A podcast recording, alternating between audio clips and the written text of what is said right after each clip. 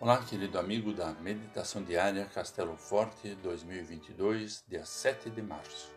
Hoje vou ler o texto de Rudolf Eduard von Zinner, com o título Jesus incomoda. O que estamos fazendo, uma vez que este homem opera muitos sinais? Conforme o Evangelho de João 11, versículo 47.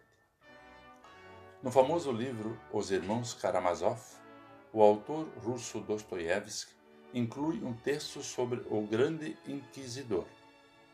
Situa-se na Espanha, quando se perseguiam aqueles que eram considerados inimigos da fé verdadeira.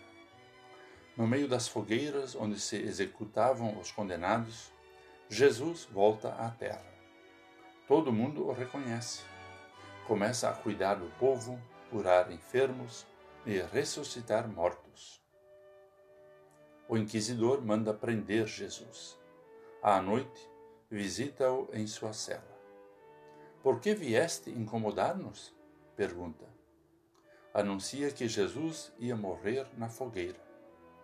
Num grande sermão, explica-lhe o fracasso da mensagem evangélica. Diz que o povo não sabe lidar com a liberdade que Jesus pregou. Quer paz, segurança e felicidade e prefere submeter-se a uma autoridade em vez de exercer sua liberdade. Estava funcionando bem, afirma o inquisidor. O povo com medo, mas feliz. Jesus permanece calado. Percebe que já não era Deus que habitava no coração do inquisidor. No fim, lhe dá um beijo. O inquisidor diz com o coração queimado: Vai-te e não volte nunca mais. Isso não está distante da postura da elite judaica na época de Jesus. Procuram caminhos para se livrar dele, pois Jesus critica o seu poder. O problema é que Jesus, mais do que eles, atrai o povo. Não exerce poder arrogante, ensina, anima, encoraja, cuida Seguindo Jesus, o povo pode exercer sua liberdade com responsabilidade.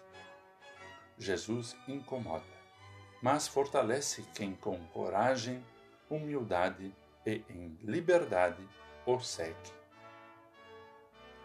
Vamos orar. Bondoso Deus, somos gratos pelo cuidado que demonstras em teu Filho Jesus Cristo, presente entre nós. Somos gratos pela liberdade que nos propicias. Dá-nos coragem e humildade para segui-lo e exercer nossa liberdade com responsabilidade. Amém. Aqui foi Vigan Decker Jr. com a mensagem do dia.